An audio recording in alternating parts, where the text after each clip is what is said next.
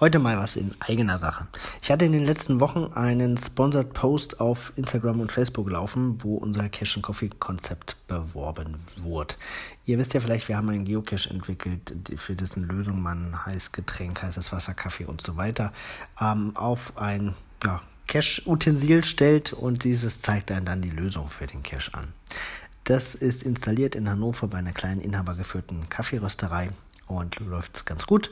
Es gibt auch ähm, für alle, die, die keinen Kaffee mögen oder außerhalb der Öffnungszeiten kommen, immer noch die Möglichkeit, das Ganze über einen alternativen Weg zu lösen, sodass da allen Guidelines entsprochen wird.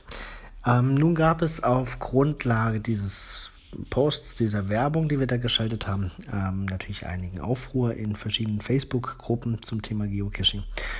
Und ähm, in der Folge auch ja, wie soll ich sagen, einen gewissen Dissens mit dem, mit dem Headquarter in den USA.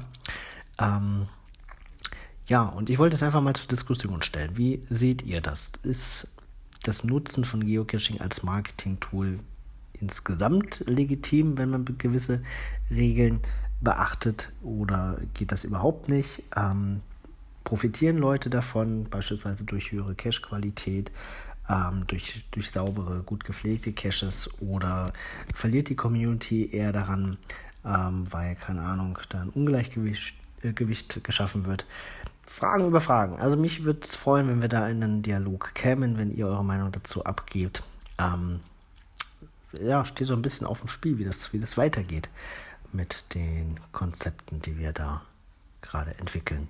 Ich freue mich auf Feedback und bis morgen.